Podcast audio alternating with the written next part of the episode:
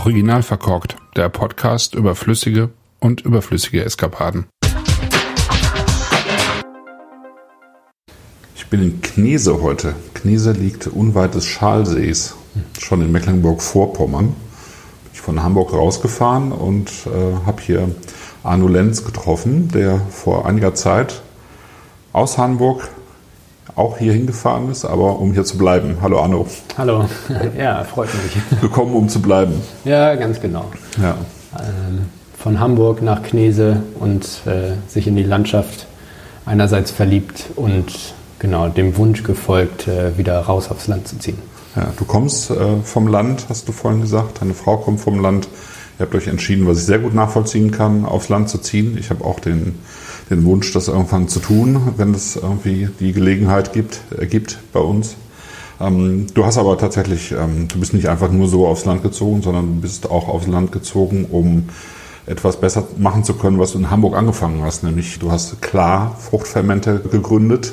Genau. Ja. Und bist jetzt aufs Land gezogen, um näher bei deinem Obst zu sein, sozusagen. Ne? Ja, genau. Und auch ein bisschen mehr Platz und äh, Fläche, Freiraum irgendwie zu haben und eben das Projekt ein bisschen auch wachsen zu lassen. Ja. Klar, das ist Niederdeutsch oder Niederländisch. Ne? Das ähm, ist relativ einfach nachvollziehbar. Es ist auch, es gibt ja auch Kleindeutsch äh, im, im, Hochdeutschen, aber hier wird es mit zwei A geschrieben. Genau, ja. ja. also Plattdeutsch oder Niederländisch für, ja. ähm, für fertig, bereit, ähm, genau, natürlich und das ist so ein bisschen irgendwie das, wie wir den Apfel ansehen oder das restliche Obst, das wir eben hier auch verarbeiten und nutzen, ähm, das ist so, wie es äh, kommt, ist es schon fertig und bereit für das, was wir mit ihm vorhaben. Ja. Und äh, genau, wollen da irgendwie nach Möglichkeit nichts weiter hinzufügen. Und genau, da kam so ein bisschen die Namensidee auch her. Ja. Das hat jetzt nichts sozusagen damit zu tun, dass ihr den, ähm, die Säfte oder die Fermente, die ihr macht, irgendwie durch die großen Filteranlagen jagt, um, um einen kristallklaren Saft nachher rauszubekommen, denn das sind die gar nicht, ne? die sind dann tendenziell doch eher trüb. Genau, das war tatsächlich auch so ein bisschen ein relativ plumper Gag, aber einer, den wir uns äh, da auch schon mit beigedacht haben, dass äh, mit der mit dem Namen man natürlich schnell darauf äh, äh, wartet, irgendwie ein klares Getränk im Glas zu, wiederzufinden. Ja. Aber genau das Gegenteil ist dann eigentlich bei den meisten der Fall. Der Wahlspruch könnte sein, klar, aber trüb. Ja, ganz genau. Ja. Du machst Cidre, Cider, ähm, du machst Pomquette, worüber mhm. wir gleich noch sprechen werden. Ne? Ja. Du bist aber eigentlich gelernter Koch. Genau. Hast dich am Anfang mit einem Sommelier, auch mit einem befreundeten Sommelier zusammengetan. Ähm, ja, ein bisschen andersrum, genau. Also mit meinem Kompagnon Felix äh, habe ich zusammen das äh, Unternehmen sozusagen gegründet und das Projekt begonnen äh, 2019. Und Felix ist äh, ebenso gelernter Koch und ähm, gelernter Winzer auch. Ähm, und eben aus dieser Kochrichtung haben wir uns dann eben auch kennengelernt. Mhm. Und äh, ich habe dann äh, irgendwann eine Sommelier-Ausbildung gemacht und mich dann aber über Weinbau mit ihm außen, äh, auseinandergesetzt und äh, darüber gesprochen, weil ah, okay. ich eben wusste, dass er ja. gelernter Winzer auch ist. Ja. Ah, doch ein bisschen komplexer. Habt ihr mal zusammen gearbeitet auch richtig? Oder? Eher dann wiederum äh, zwar zusammen gekocht, aber nicht in der Küche, sondern ja. eher beim Foodstyling wiederum. Ah, okay. Genau, das ist das, was, was du dann sozusagen oben drauf gesetzt hast auf den, auf den Koch, also auf die Arbeit als Koch. ist ja auch ähm, nicht so ganz einfach, so gerade wenn man irgendwie Richtung Familie geht oder so. Ne? Genau, das hat sich irgendwie so ergeben, aber eben auch über Felix und dass er da in dem Bereich schon gearbeitet hat und ich da einfach mal reingeschnuppert habe und dann entwickelt sich das so mhm. und dann bekommt man auf einmal mehrere Jobangebote irgendwie in dem Bereich und dann bleibt man da schnell auch mal dabei irgendwie und mhm. kocht dann eher für das Foto. Ja. Wie bist du denn dann oder wie seid ihr dann darauf gekommen, tatsächlich zu sagen, wir machen wirklich nochmal was, erstmal nebenbei ja. Ähm, wir, wir, bauen was auf, was vielleicht größer werden könnte, wovon wir vielleicht mal irgendwann leben können. Aber erstmal, was hat euer Interesse äh, an, an dieser Form von Wein geweckt? Ich habe mich da mit Felix ähm, häufiger darüber unterhalten, eben weil ich wusste, dass er gelernter Winzer ist und wir haben uns darüber ausgetauscht, eben über das Handwerk, über die Herstellung über das Getränk an sich und so ein bisschen ist einfach so eine fixe Idee gewesen oder Wunsch, selber mal auch äh, zusammen etwas herzustellen, ein Getränk. Und wir ähm, haben uns dann eben umgeschaut und natürlich relativ offensichtlich bemerkt, dass äh, Weinbau oben im Norden ähm, noch nicht so weit verbreitet ist mhm. oder wenn dann nicht unbedingt die Qualitäten, die wir äh, uns vorstellen. Und ähm, haben uns dann eigentlich dazu entschieden, nach ein bisschen hin und her überlegen, im Grunde genommen das Winzerhandwerk anzuwenden auf das hier heimische Obst.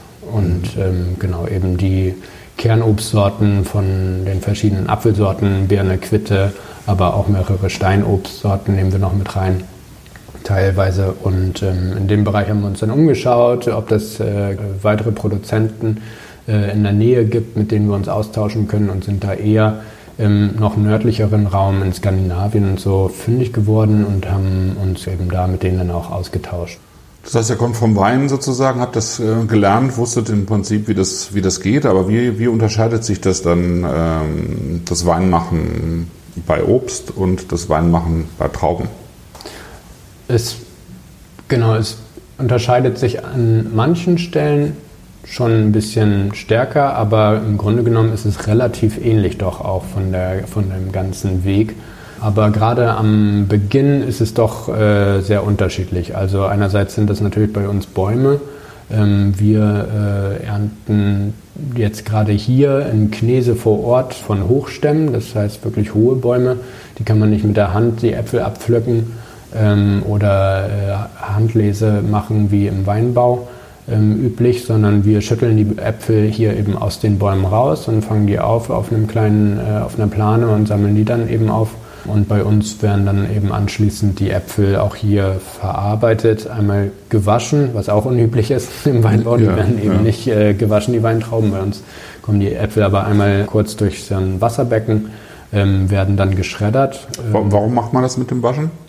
Das ist einfach, weil die natürlich wenn sie eben oben aus dem Baum rausfallen und nicht, äh, sich nicht jeder äh, Apfel dazu entscheidet, auf der Plane zu landen, eben doch auch einen äh, Kontakt mit Erde okay. teilweise haben. Mhm. Äh, bei Weintrauben ist es ja so, dass die Handlese das vermeidet. Mhm. Das äh, mhm. landet dann immer gleich im Eimer und dann anschließend in der, in der Kiste die Weintraube. Und bei uns die Äpfel, die sind gegebenenfalls dann doch schon mal in okay. Erdkontakt und ja. werden da sollen sie in eben einmal äh, runtergewaschen werden, die, die Erdpartikel. Aber es ist nicht so intensiv, dass dann auch die, die Hefen äh, mit, mit runtergewaschen ja. werden würden, alle? Nee, genau, das ist okay. äh, wirklich. Weil ihr fermentiert ja dann spontan. Ne? Ja, genau. Das ist tatsächlich irgendwie unsere Erfahrung, dass das äh, danach trotzdem ähm, unproblematisch funktioniert, mhm. die Spontanierung. Mhm. Genau. Werden gewaschen, werden dann eben geschreddert, äh, sozusagen eingemeischt. Mhm. Ähm, genau, und wir machen es so, dass wir äh, anteilig direkt was ähm, pressen zu einem Saft und dann anteilig die Maische mit diesem Saft zusammen vermengt ähm, stehen lassen und eine gewisse Maischestandzeit eben auch zulassen und anschließend dann wiederum nochmal abpressen. Und gerade in dieser Maischestandzeit können wir da relativ viel von den, von den Mikroorganismen, von den Hefen, eben auch von der Apfelschale herunter extrahieren, aber eben auch Gerbstoffe und Geschmacksstoffe eben aus dem geschredderten Apfel heraus extrahieren in den, in den Saft, so dass er ein bisschen gehaltvoller wird als, sage ich mal, ein Apfelsaft, der so direkt geschreddert und anschließend ge gepresst wird. Mhm. Ja. Das heißt, ihr habt verlängerte Standzeiten. Genau.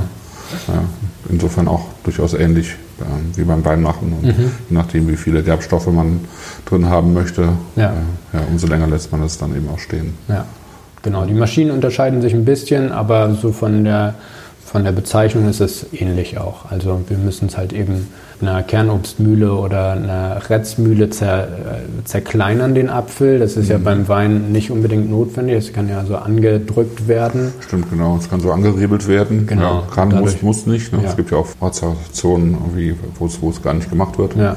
Oder so eine Direktpressung eben. Oder eine ne? Direktpressung. Ja. Bei uns muss das halt eben zerkleinert werden, das Obst, damit mhm. das erst seinen äh, Saft eben uns dann auch offenbart. Ja. Und dann, ähm, genau, haben wir eben auch eine Presse.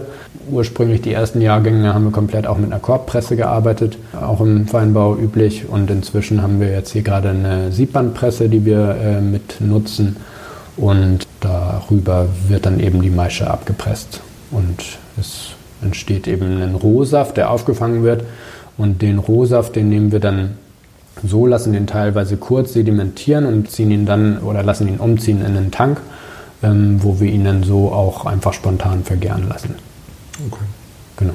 Ihr macht das oder du machst das ähm, sozusagen erstmal sortenrein alles, ne? Also alles wird sortenrein vergoren und dann nachher dann küvettiert, wie man das eben beim Wein oder gerade auch bei Sektpartien oder, oder so auch macht. Ne? Das heißt, ihr setzt euch hin und ähm, habt irgendwie ganz viele Gläser vor euch mit den verschiedenen Säften und mhm. guckt dann, dass ihr irgendwie mixt und letztlich dann eure Cuvée erstellt. Cuvée erstellt. Genau. Mhm.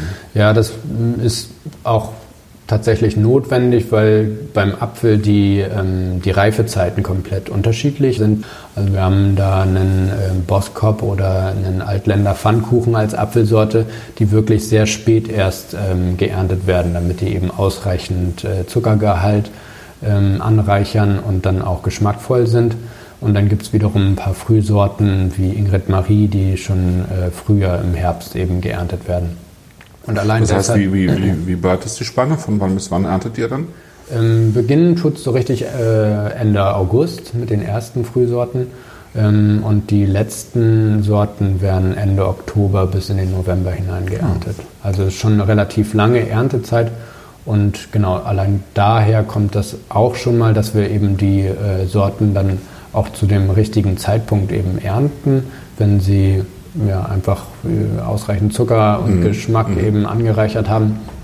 Und somit wir sie dann eben auch sortenrein verarbeiten und dann auch so, eine, so, ein, so, ein, so ein Spektrum an verschiedenen einzelnen äh, Sorten Säften haben oder dann im, im, im weiteren Verlauf des, äh, des Winters schon als Wein. Ne? Und dann mhm. fangen wir eben an, genau das ähm, miteinander zu küvitieren, um so ein bisschen auch den Vorjahrgang ähm, in dieselbe Richtung wieder zu gehen bei den verschiedenen Sorten von, von Cider, die wir machen. Damit ähm, einfach ein Wiedererkennungswert auch da ist. Ne? Genau, es soll in der Stilistik dieselbe mhm. Richtung äh, wieder eingeschlagen werden, aber ähm, man versucht sich ja schon auch von Jahr zu Jahr jedes Mal doch auch wieder, ähm, sag ich mal, vielleicht zu verbessern oder äh, irgendwie doch nochmal ein bisschen, bisschen mehr Gerbstoff mit reinzubringen oder ein bisschen mehr Säure, was man beim, beim Vorjahrgang vermisst hatte. Mhm. Ähm, und das kann man dann eben auch sehr gut darüber steuern, ähm, dass man die Sortenreihensäfte so oder Weine eben vorliegen hat und dann miteinander küvetiert. Ja. Ja, ja. Jetzt bist du nach Knese gezogen. Vorher hast du in Hamburg im Prinzip ja Äpfel zugekauft genau, ja. eingekauft, um äh, eben die, die Fermente zu machen. Ähm, ihr habt von Anfang an gesagt, ihr wollt das ähm, biologisch machen, ihr wollt auch biologisch zertifizierte mhm. Getränke erzeugen. Ja. ja das ja, war irgendwie eine klare Sache. Das war eine klare Sache. Also einerseits ist es äh, wichtig für die Spontangärung auch. Also konventionell ähm, konventionelle äh, Äpfel werden dann doch relativ stark auch äh, gespritzt mhm. und die töten ja nicht nur das ab, was sie, wofür sie eingesetzt werden, also jetzt andere Beikräuter oder Insekten, sondern die ähm, werden natürlich auch das, äh, die Mikroorganismen auf dem Apfel abtöten. Genau, Fungizide, wenn Fungizide genau. gespritzt werden, dann, dann ist machen da kein, natürlich alles, was keine Hefe mehr vorhanden drauf ist. Genau. ja. ja. Genau, deswegen ist das schon mal ähm, für uns sehr wichtig gewesen von, von Anbeginn. Ähm, und äh, dann ist es aber auch eine tiefe Überzeugung, weil das eben ähm, die Wirtschaftsform ist, die landwirtschaftliche, die, ähm, die ich, wir als sinnvoll erachten und äh, nachhaltig. Und genau, das war mhm. eigentlich immer grundsätzlich klar. Ja. Wie bist du denn äh, von Hamburg aus nach Knese gekommen? Also wie, wie seid ihr überhaupt auf Knese gekommen? Habt ihr hier jemanden kennengelernt? Oder? Ja, genau. Also wir sitzen jetzt hier auch gerade in der Mosterei Knese ähm, und Jochen Schwarz ähm, macht hier schon seit über zehn Jahren an dem Standort macht der Lohnmosterei für die ganzen Leute, die hier in der Umgebung eben auch äh, Apfelbäume im Garten haben für die vermostet er deren äh, Obst und ähm, die Leute können dann auch ihren eigenen Saft wieder mit nach Hause nehmen. Das ist, äh, wird sehr gut angenommen und ist natürlich auch immer schön für einen selber, wenn man so den eigenen ja, Saft total. aus dem Garten ja, trinken ja. kann. So, das ist ganz toll. Das macht Jochen hier seit zehn Jahren und ähm, da genau. füllt das in Back in Box ab, ne? So. Genau, der füllt das in so 5 Liter Bag-in-Box ab und dann können die äh, Leute oder Familien, die eben hier vorbeikommen, können ihren eigenen Saft mitnehmen, können sich den in den Keller stellen und haben dann ja, das Jahr über eben äh, ja, ihren eigenen Saft aus dem Garten. Das ist ganz schön. Und dazu hat Jochen hier dann auch noch eine kleine Destille mit einem, ähm, mit einem Partner zusammen. Das ist ein weiterer Moster aus der Umgebung und die haben zusammen hier so eine äh, kleine Destille, 150 Liter, ähm, sich hingestellt ähm, und äh, bieten das eben auch als, äh, als Lohnbrennen an. Also das bedeutet, dass auch die Leute, die äh, darüber hinaus nicht nur äh, ihren Apfel äh, zu Saft machen lassen, sondern dann vielleicht auch ihre Zwetschgen zu einem Brand hier herstellen mhm. lassen können. Genau. Okay. Und ähm, ich bin mit Jochen eben in Kontakt gekommen und äh, wir haben uns ein paar Mal unterhalten und auch schon getroffen und kennengelernt. Ich habe mir hier das schöne Knese angeschaut ähm, und habe ihn irgendwann mal dann auch äh, gefragt, ob er nicht jemanden wüsste ähm, aus seinen Mostereikreisen, der vielleicht seine Maschinen ähm, abgeben möchte, seine gebrauchten Maschinen, weil ich schon so damit gespielt habe, mit dem Gedanken, das Ganze zu vergrößern, das Projekt. Mhm. Ähm, und dafür sind dann Maschinen notwendig. Davor haben wir, wie gesagt, auf der Chorpresse das händisch ja. gepresst und äh, das war dann die Überlegung, halt eben irgendwo gebrauchte Maschinen sich anzukaufen, um das Ganze ein bisschen größer aufziehen zu können. Und Jochen sagte dann zu mir, ja, ich höre mich gerne für dich um. Ich weiß jetzt akut niemanden, mhm. der seine Mosterei irgendwie aufgibt.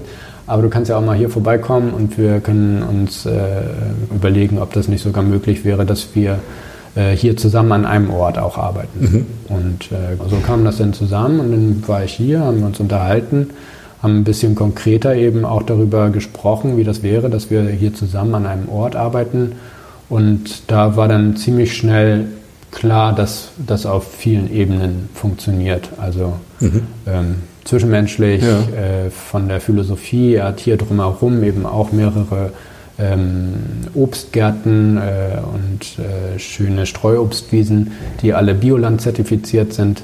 Ähm, und generell ist das natürlich auch von der Infrastruktur und von der, von der Idee und von der Verarbeitung dasselbe, wie wir eben mhm. das auch mhm. herstellen. Mhm. Und genau, auf so vielen Ebenen hat das gepasst und äh, funktioniert. Das hört sich irgendwie so an. Und haben uns, äh, genau, haben uns da irgendwie ähm, einfach gefunden. So. Und dann äh, war da doch nach eben doch auch ähm, einer kurzen äh, Zeit und Über Überlegungsdauer ähm, habe ich dann mit meiner, mit meiner ähm, mit meiner Freundin und Familie irgendwie auch darüber gesprochen und äh, überlegt, äh, ob wir das machen wollen zusammen. Ja. Haben uns das dann eben auch nochmal zusammen angeschaut ähm, und dann war das doch relativ schnell klar, dass, äh, dass, ja, dass das jetzt hier nach Knese geht und ähm, in der wunderschönen äh, Schalsee-Region äh, direkt nebenan ist das Biosphärenreservat, mhm. also auch noch Naturschutz und Natur, wie sie ganz ursprünglich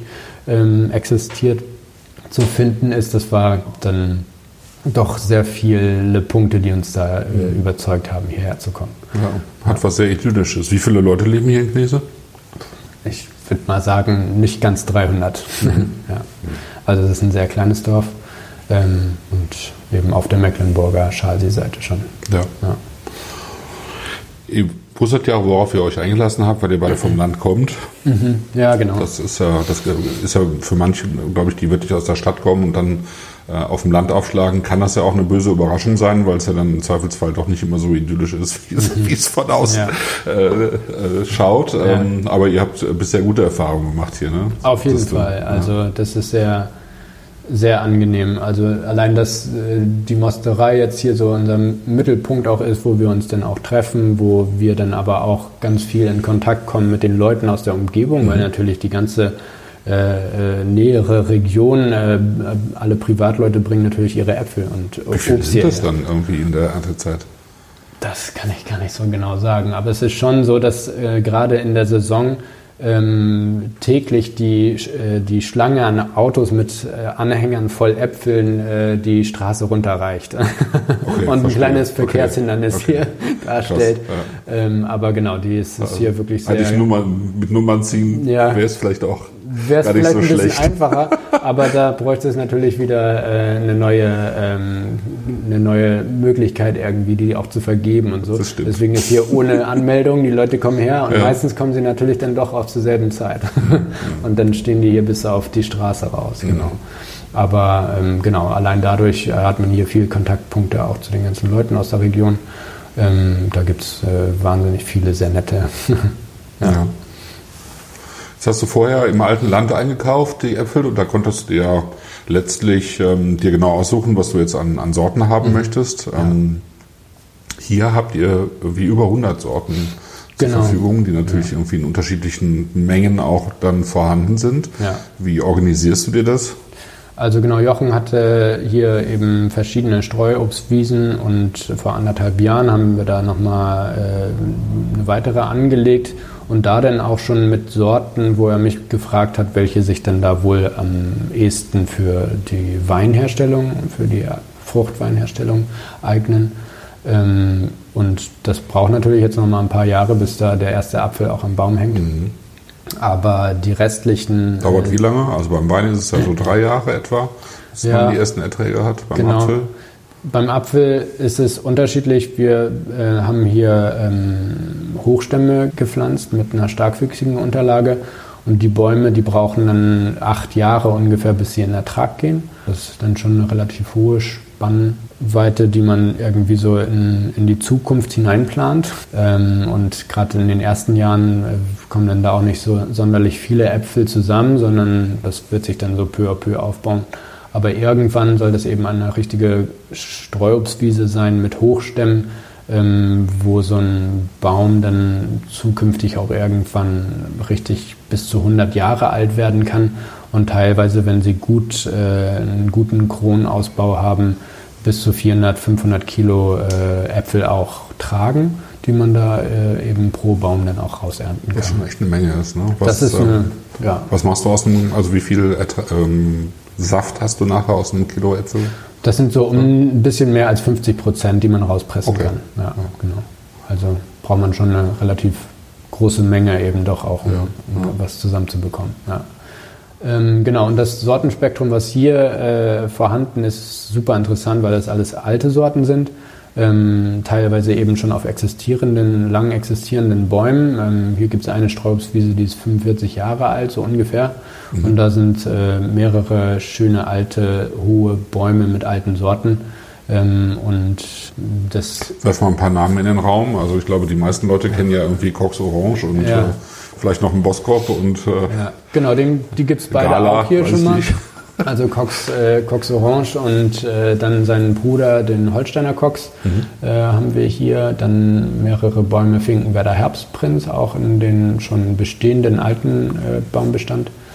Ähm, dann gibt es aber auch noch den Altländer Pfannkuchen, Ontario, äh, Ingrid Marie haben wir relativ viele Bäume. Parkers Pepping haben wir gerade ein paar okay. äh, mit aufgepflanzt auch. Das ist eine Überseesorte oder eine englische Sorte? Ja, eine englische, englische, genau, englische Sorte. Ähm, Renetten, habt ihr Renetten hier? Oder? Nee, bisher. Also beziehungsweise wir haben eine, äh, keine, keine reinen Renetten, wir haben eine Ananas-Renette, eine Goldparmene unter anderem eben auch als Sorte.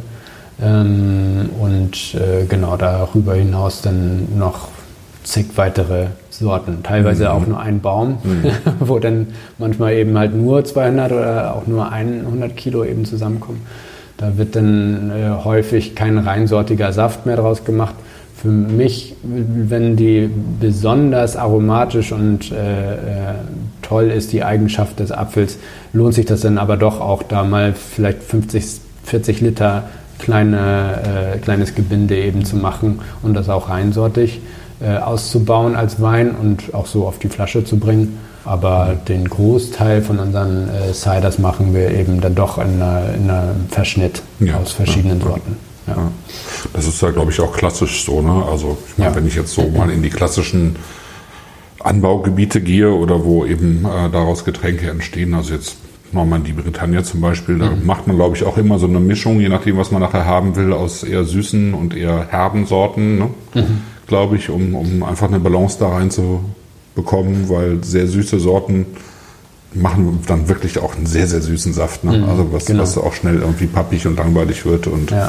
äh, die, die eher bitteren Sorten, die bringen einfach dann auch Peppe und Struktur rein. Ne?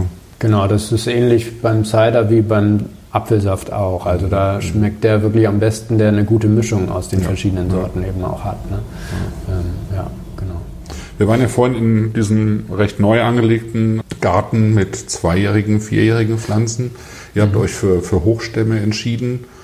Wenn man jetzt so an Bodensee fährt oder nach Südtirol, dann sieht man ja diese großen Apfelplantagen oder Birnenplantagen oder was auch immer. Das sind ja alles Halbstämme, die im Prinzip auch alle, glaube ich, mechanisch äh, geerntet werden können, die irgendwie so mannshoch sind, wo man sich nicht mehr strecken muss. Ja. Ähm, das ist natürlich super effektiv. Bei euch ist es viel mehr Arbeit, denke ich mal. Und ihr habt ja auch viel mehr Platz zwischen den Bäumen dann, weil natürlich diese, diese, diese Krone später viel mehr Platz braucht. Ja. Was ist der Vorteil daran? Ähm, also im Ertragsobstbau, da machen Plantagen natürlich Sinn, die dann nicht so hoch wachsen, damit man da eben auch gut rankommt und die bearbeiten kann, die Bäume, aber eben auch die Früchte, die da dran hängen. Und bei uns ist ähm, der Gedanke ein bisschen eher in die Zukunft gerichtet, allein dadurch, dass eben der Baum dann auch erst nach acht Jahren trägt.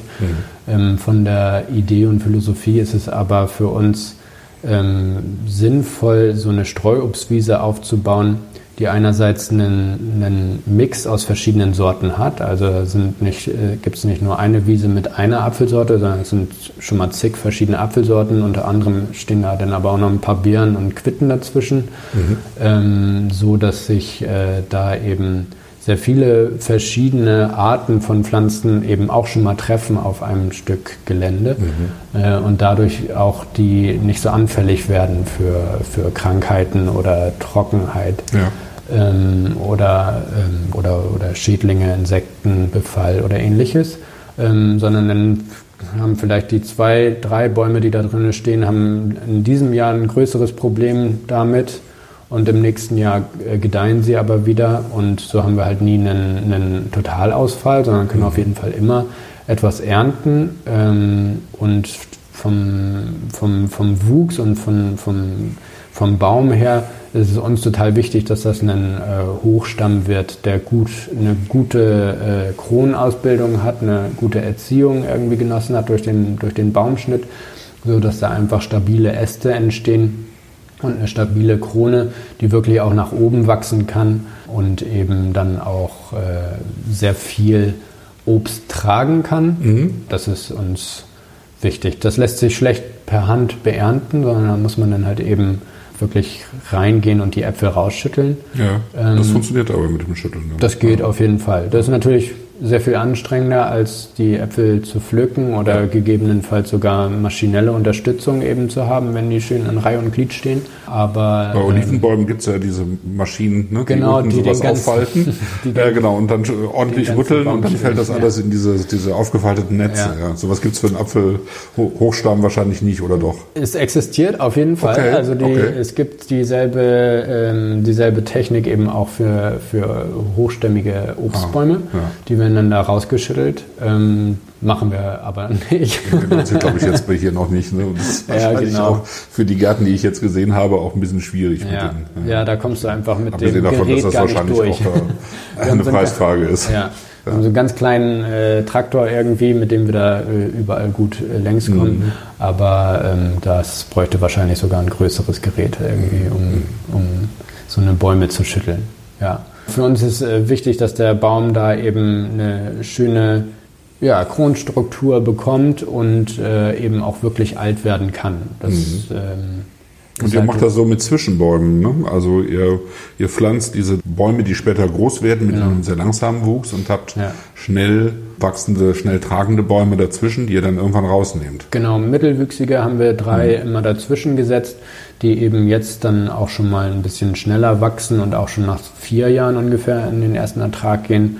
Ähm, Und dann bis zu dem Zeitpunkt, wo die hochwachsenden Hochstämme sich äh, sozusagen über die äh, mittelwüchsigen erheben und irgendwann auch mit der Tr- Krone die Bäume beschatten. Bis dahin haben wir halt die Möglichkeit, da doch auch schon mal ein bisschen mehr zu ernten oder auch ein bisschen schneller etwas zu ernten. Äh, und spätestens, wenn die eben überwachsen wurden, die äh, mittelwüchsigen Bäume, dann werden die früher oder später sowieso eingehen, weil sie eben beschattet werden mhm. und dann nehmen wir sie wieder raus. Aber ja. es ist halt eine gute Strategie, um diese Zeit ein bisschen, die Zeit und Fläche auch sinnvoll zu nutzen und da früher oder später dann doch schon mal äh, ein paar Äpfel mhm. runterzuholen von der Fläche. Mhm. Genau.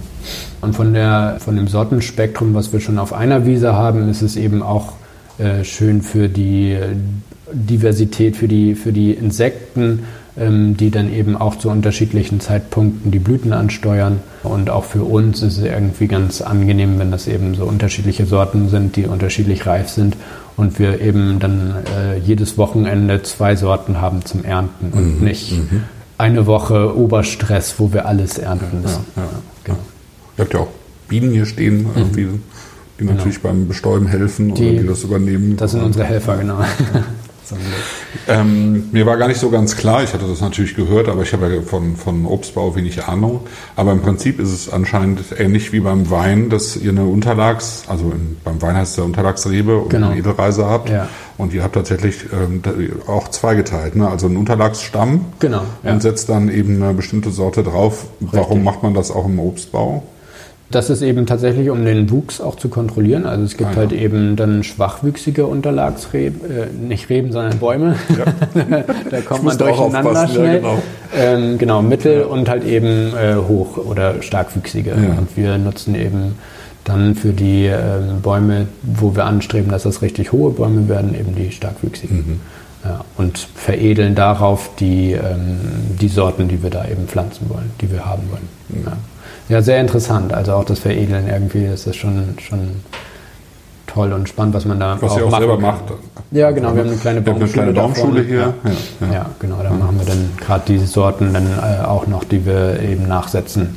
Dann auch, weil immer mal wieder fällt eben ein Baum aus und dann haben wir aber im, in der Baumschule nochmal äh, mehrere äh, Bäume, die wir dann nachpflanzen können, mhm. falls es einen da gibt, der nicht anwächst oder der vom Reh eben ja. doch skalpiert wurde und es nicht überlebt. Ja, genau. Das heißt, im Prinzip betreibt ihr auch aktive Landschaftspflege, schaut, dass es eine Biodiversität hier hat in der ganzen, in der ganzen Geschichte und ähm, schaut jetzt, dass ihr das optimal nutzt und letztlich geht das ja im Keller irgendwie weiter. Also wenn wir jetzt tatsächlich mal ganz konkret zu den Getränken kommen, die du produzierst, ist es ja auch so, dass du eigentlich versuchst, alles was der Baum dir bietet oder die Frucht dir bietet, zu nutzen. Ne? Mhm, ja. Also, also, im Kern steht äh, letztlich das, womit ihr angefangen habt, nämlich der Cider oder, oder Cidre, wobei wir vielleicht tatsächlich auch noch mal drüber sprechen können. Es gibt ja Appleboy mhm. hier, es gibt, gibt ja in Deutschland auch tatsächlich eine lange Tradition von Obstschaum, äh, Obstweinen, Obstschaumweinen ja. vielleicht weniger, aber Obstweinen. Ähm, aber es gibt eben diese, diese britische Tradition, mhm. äh, was man jetzt irgendwie in allen Supermarktregalen hat, äh, heißt dann Summersby, mhm. äh, ist aber ein, ein, totales Industrieprodukt eigentlich. Ja. Ne? Und dann gibt es diese klassischen Cidre. Äh, und jetzt bist du wieder dran. Genau. Was ist der Unterschied? Also es äh, gibt halt einfach äh, regionstypische Arten, ne, die, mhm. diese Obstweine eben herzustellen. Ähm, genau, und wir haben uns ich würde unsere Idee schon eher so der, der Philosophie des Cidres zuordnen.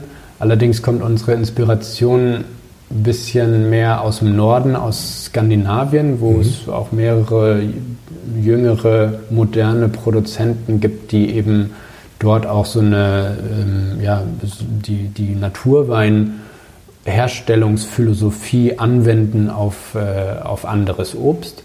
Ähm, und da haben wir mehrere besucht und wurden da von denen herzlich willkommen geheißen auch und mhm. äh, inspiriert und haben uns angeschaut, wie die arbeiten und haben da auch Mut geschöpft, dass das tatsächlich eben auch so funktioniert, dass man gar keine Reinzuchthäfen zufügen muss, dass das eben meistens dann immer verbunden damit ist, dass man ein bisschen mehr Zeit in Anspruch nimmt, mhm. das Ganze. Aber da haben wir schon viel äh, lernen können auf jeden Fall. Und nach so ein paar Besuchen ähm, hat man den Mut gefasst, dass man das äh, eben selber auch ausprobiert. Mhm. Und in Skandinavien heißen die eben Cider, weil da eben doch auch die englische Sprache verbreiteter ja, ist. Ja. Und ähm, deswegen nennen wir unsere, ähm, unsere Apfel- und Kernobst, Perlweine eben auch Cider, obwohl sie eher von der Stilistik vielleicht zum Cidre ähneln würden. Es sind 075 Flaschen auch. Mhm. Es ist eine Flaschengärung, ähm, die machen wir fortlaufend, also wie Petnat, Petillon Naturel, fortlaufende Gärung, wo wir zum Ende der Gärung eben ähm, wirklich engmaschig den Zuckergehalt kontrollieren und dann entscheiden, wann es auf die Flasche geht. Mhm. Und da kommt so ein bisschen diese, dieser Name her. Ja. Oder, oder wie ja. wir das eben benennen, Cider oder Petnat Cider Petnat nennen wir das. Mhm. Das kommt eben aus so einer ja, aus so einer jungen, wilden, skandinavischen mhm. Cider-Ecke, Szene. Ja, ja, genau. Äh, Petnat gibt es ja im Prinzip auch in zwei Varianten. Also einmal das, ähm, oder diese klassische Methode Ancestral, mhm. äh, dass du die, die noch, äh, den noch gärenden Wein eben auf die Flasche bringst mhm. und das war's. Ja. Das heißt, du hast nachher ein trübes Getränk, ja, genau. ähm, dass du auch sozusagen nicht mehr kontrollieren kannst, so ein bisschen vom Überdruck her. Mhm. Ähm, du kannst aber auch so vorgehen, dass es nachher nochmal degorgierst genau. und, und eben die, die, die Hefe rausnimmst, die wie man das beim klassischen ja. Schaumwein dann macht. Wie macht ja. ihr das? Ja. Also wir machen tatsächlich beides und haben da ein bisschen plump vielleicht, aber das einfach durchnummeriert. Cuvée 1 ist bei uns ein bisschen bodenständiger. Mhm. Cider ist dann eben auch in der äh, Sorten Cuvée so, dass es einfach ein, ein, bodenständiger Cider sein soll. Der kommt eben während der Gärung äh, auf die Flasche und bleibt dann dort auch trüb. Das ist unser Petnat Cider Cuvée 1 und Cuvée Nummer 2, wie gesagt, einfach durchnummeriert, mhm. ist so ein bisschen die Idee, dass wir da eben das anwenden, was man bei einem Sekt oder bei einem Schaumwein eben auch macht.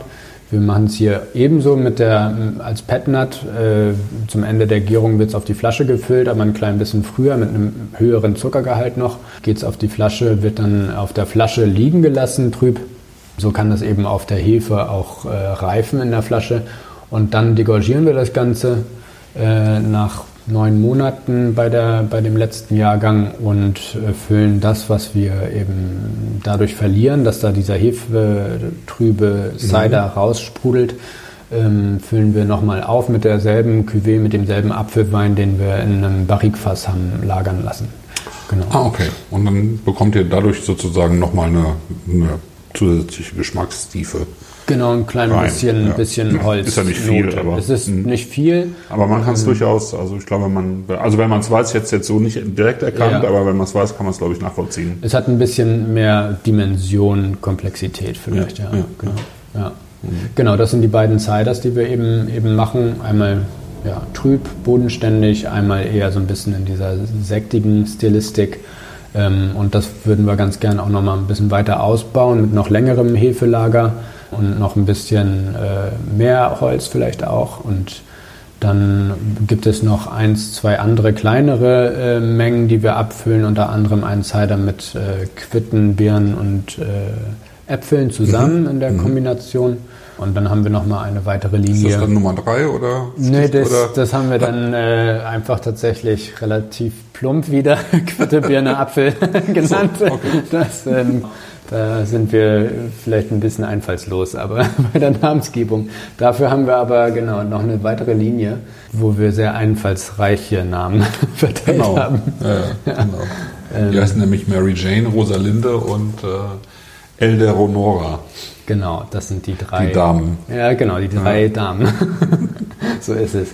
Ähm, genau, das ist ähm, eine weitere Linie, die wir herstellen und zwar basiert das Ganze auf dem Apfeltrester, den wir ein weiteres Mal nutzen. Das rührt so ein bisschen daher, dass wir damals, als wir uns an der Korbpresse händisch abgemüht haben, war uns das immer ein klein bisschen zu schade, den Trester direkt so, wie wir ihn eben aus der Korbpresse geholt haben, an die Kühe zu verfüttern. Mhm. Es wird dann von, von, von einem, von einem äh, Milchviehbetrieb eben hier dann noch weiter verfüttert. Aber genau, in, der, äh, in dem Stadion hatten wir immer das Gefühl, dem, aus dem Trester lässt sich noch irgendwas rausholen. Irgendwie. Mhm. Der war noch nicht so gut abgepresst. Mhm. Wie gesagt, das sind so 50 Prozent, die man da rauspressen kann. Ähm, genau, das äh, hat uns da so ein bisschen, fanden wir ein bisschen schade. Deswegen haben wir uns überlegt, was man aus dem Trester machen kann. Und da ist uns die französische Weinbautradition des Piquets eingefallen, mhm. die eben den Trester auch einfach nochmal mit Wasser aufgießen, mazerieren lassen, abpressen und einen wässrigen Wein herstellen im Grunde genommen, der häufig ähm, eher den Lesekräften nur gereicht wird im nächsten Jahr als Erfrischung. Genau. ähm, ja. Also genau. meine, das hat sich auch alles verändert in Frankreich, so mit der mit den Alkoholbestimmungen, äh, mhm. Konsum und auch dem Umgang mit Alkohol im mhm. Alltag, glaube ich. Aber ja. früher war das ja völlig normal, dass man da mittags sowieso Wein getrunken ja. hat. Ja. Und ähm, genau bei der Lese zum Beispiel dann eben so einen niedrig alkoholigen alkoholischen Wein, Wein, eben, genau, Wein gehabt hat, der ja. tatsächlich auch durstlöschend ist. Mhm. Ja. genau. Mhm. Ähm, und diese Idee haben wir ähm, sozusagen einfach übersetzt und äh, den Apfeltrester dann eben auch nochmal aufgegossen. Mhm.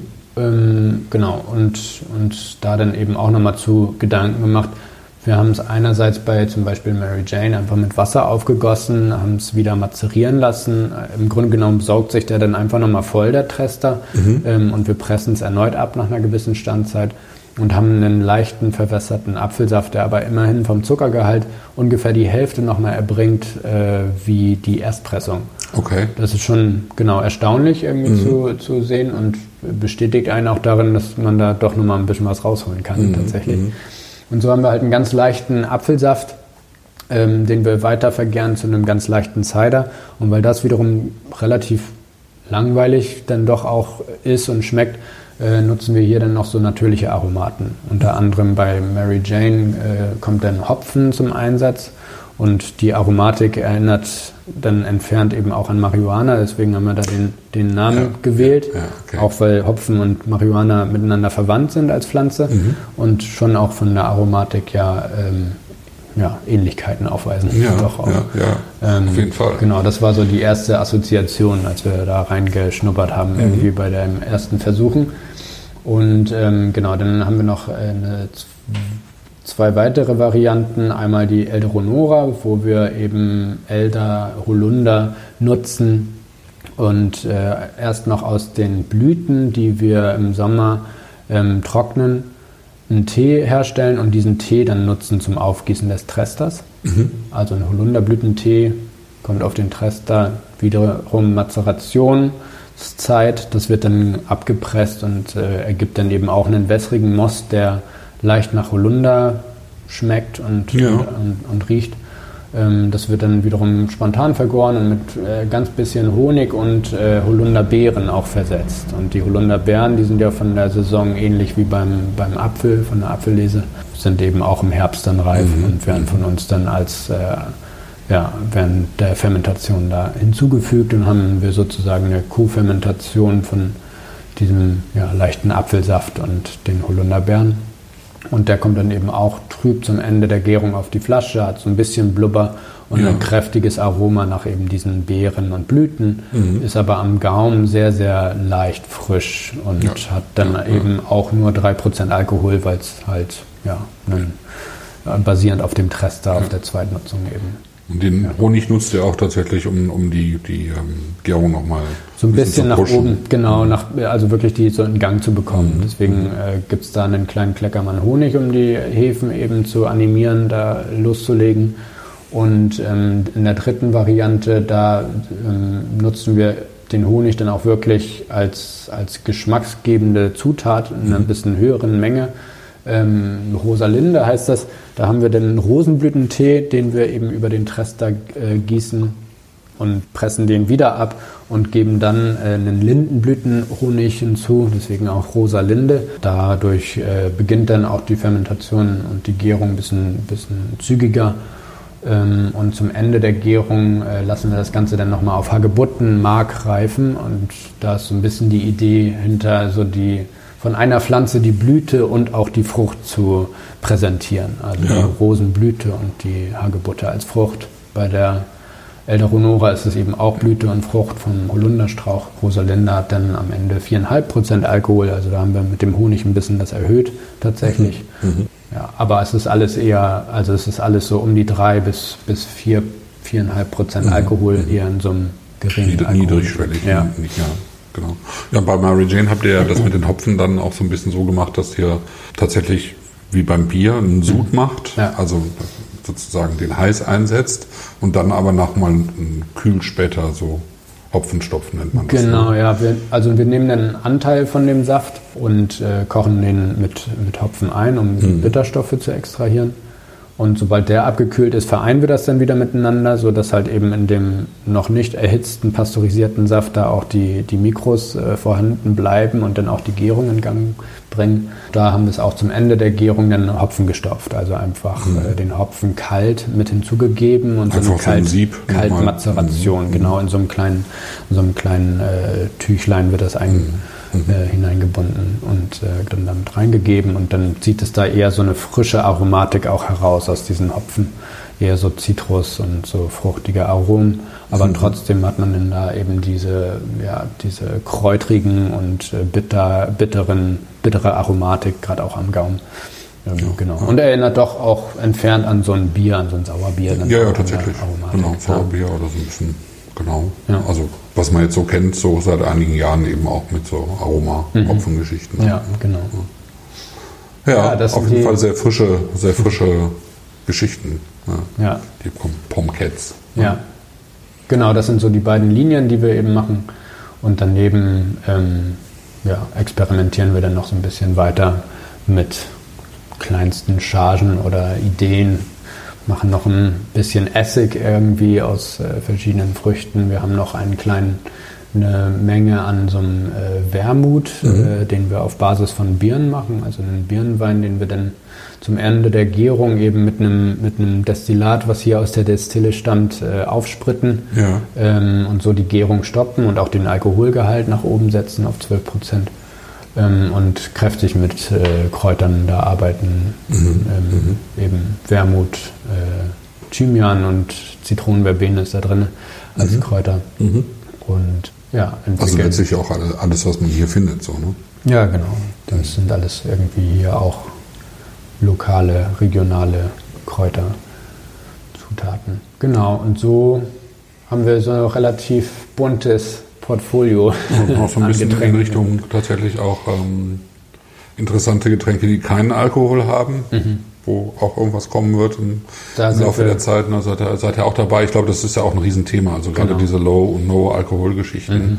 werden irgendwie immer, immer ähm, Gefragt, präsenter. Gefragter, so, ne? gefragter. Ja, mhm.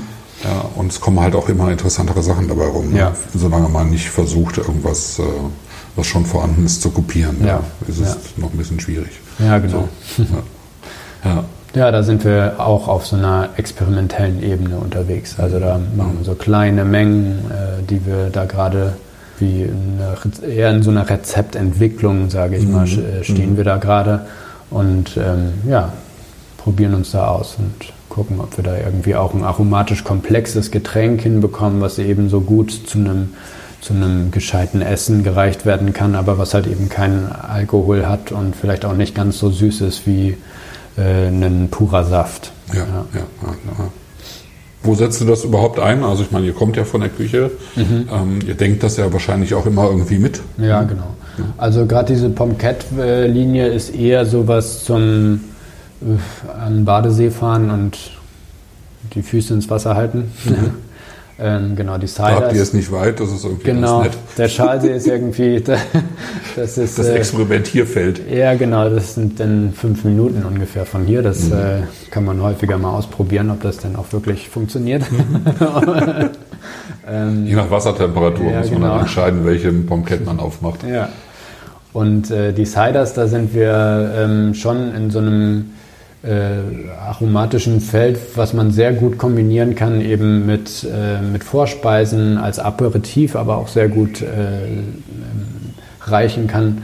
Und bei den Vorspeisen funktioniert total gut so cremiger ähm, Rotschmierkäse zum Beispiel auch. Okay.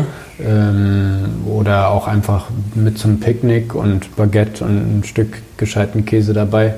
Ähm, oder sehr fein finde ich die Kombination eben auch mit äh, Meeresfrüchten, mit Krustentier und Muscheln. Das irgendwie mhm. passt auch sehr gut, so dieser sprudelige Apfel mhm. dazu. Mhm.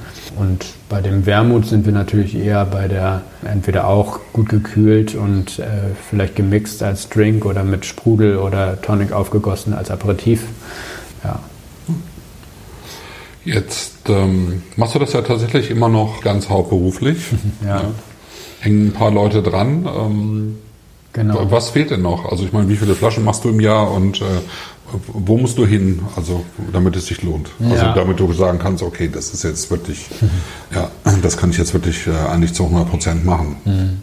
Die ersten drei Jahre, also 2019 war der erste Jahrgang und die ersten drei Jahre haben wir das, da war Felix ja eben auch äh, mit dabei und da habe ich das komplett nebenberuflich gemacht, also irgendwie mhm. wirklich neben meiner Solo-Selbstständigkeit habe ich halt irgendwie mir in der Apfelsaison dann so viel Zeit freigeschaufelt, dass ich da eben das herstellen kann. Deswegen mhm. habe ich da eben auch zugekauft, eben von dem Produzenten, mit dem wir da aber sehr eng zusammengearbeitet haben, ähm, aus Finkenwerder. Und ähm, jetzt seit dem letzten Jahr 22 haben wir uns ja dann eben entschieden, hier nach Kneese an Schalsee zu mhm. ziehen und das ganze Projekt eben zu vergrößern. Also einerseits das Cider-Projekt, aber auch hier äh, das, diese Hofgemeinschaft eben auch gemeinsam so ein bisschen auszubauen. Und im letzten Jahr habe ich jetzt um die 12.000 Flaschen hergestellt, 075, was noch nicht ganz reicht, eben um eine Vollzeitstelle zu finanzieren über das mhm. Jahr hinweg. Ähm, sondern da müsste man dann schon eher bei so 20.000 Flaschen voraussichtlich ja, okay. liegen um das hinzubekommen. Und der Wunsch wäre natürlich, weil ich das ja nicht, ich mache das ja nicht alleine, ich mache das irgendwie äh, so schon der, der da hauptsächlich irgendwie seine Arbeit und Energie reinsteckt. Mhm. Aber es gibt schon noch eins, zwei, drei Leute, die da eben auch immer äh, sehr aktiv mit dabei sind und helfen. Mhm. Ähm, und auch für die wäre das natürlich wünschenswert, wenn das irgendwann ähm, nicht nur als Hobby äh, betrieben ja, werden kann, ja, sondern auch einen finanziellen Anreiz irgendwie gibt. Deswegen wäre das voraussichtlich äh, noch nicht ausreichend, um, sage ich mal, das ganze Team dahinter und mhm. die Zeit, die mhm. da rein investiert wird von den Leuten, ja, halt mitzufinanzieren, mhm. mitzutragen. Und da muss man mal schauen, was man sonst so macht, aber vielleicht eben auch mit den, mit den anderen Ideen und äh, Sorten noch ähm, das weiter ausbaut. Wir ja. mal schauen. Zunächst mal habt ihr äh, die Außendarstellung verändert. Also bisher seid ihr ja sehr, sehr, sehr fein mit einer, mhm. mit einer feinen Schrift aufgetreten, zurückhaltend, wenn man so will. Genau. Ähm, jetzt geht ihr ein bisschen mit, vielleicht mit mehr Selbstbewusstsein in den Markt, äh, so nach den Jahren. Das heißt, ja. ihr habt wirklich die, ähm, die das Etikett geändert, das Logo geändert. Ja, richtig, ja. genau. Also das ist vielleicht wirklich auch schon mal der erste Schritt mhm. dahingehend.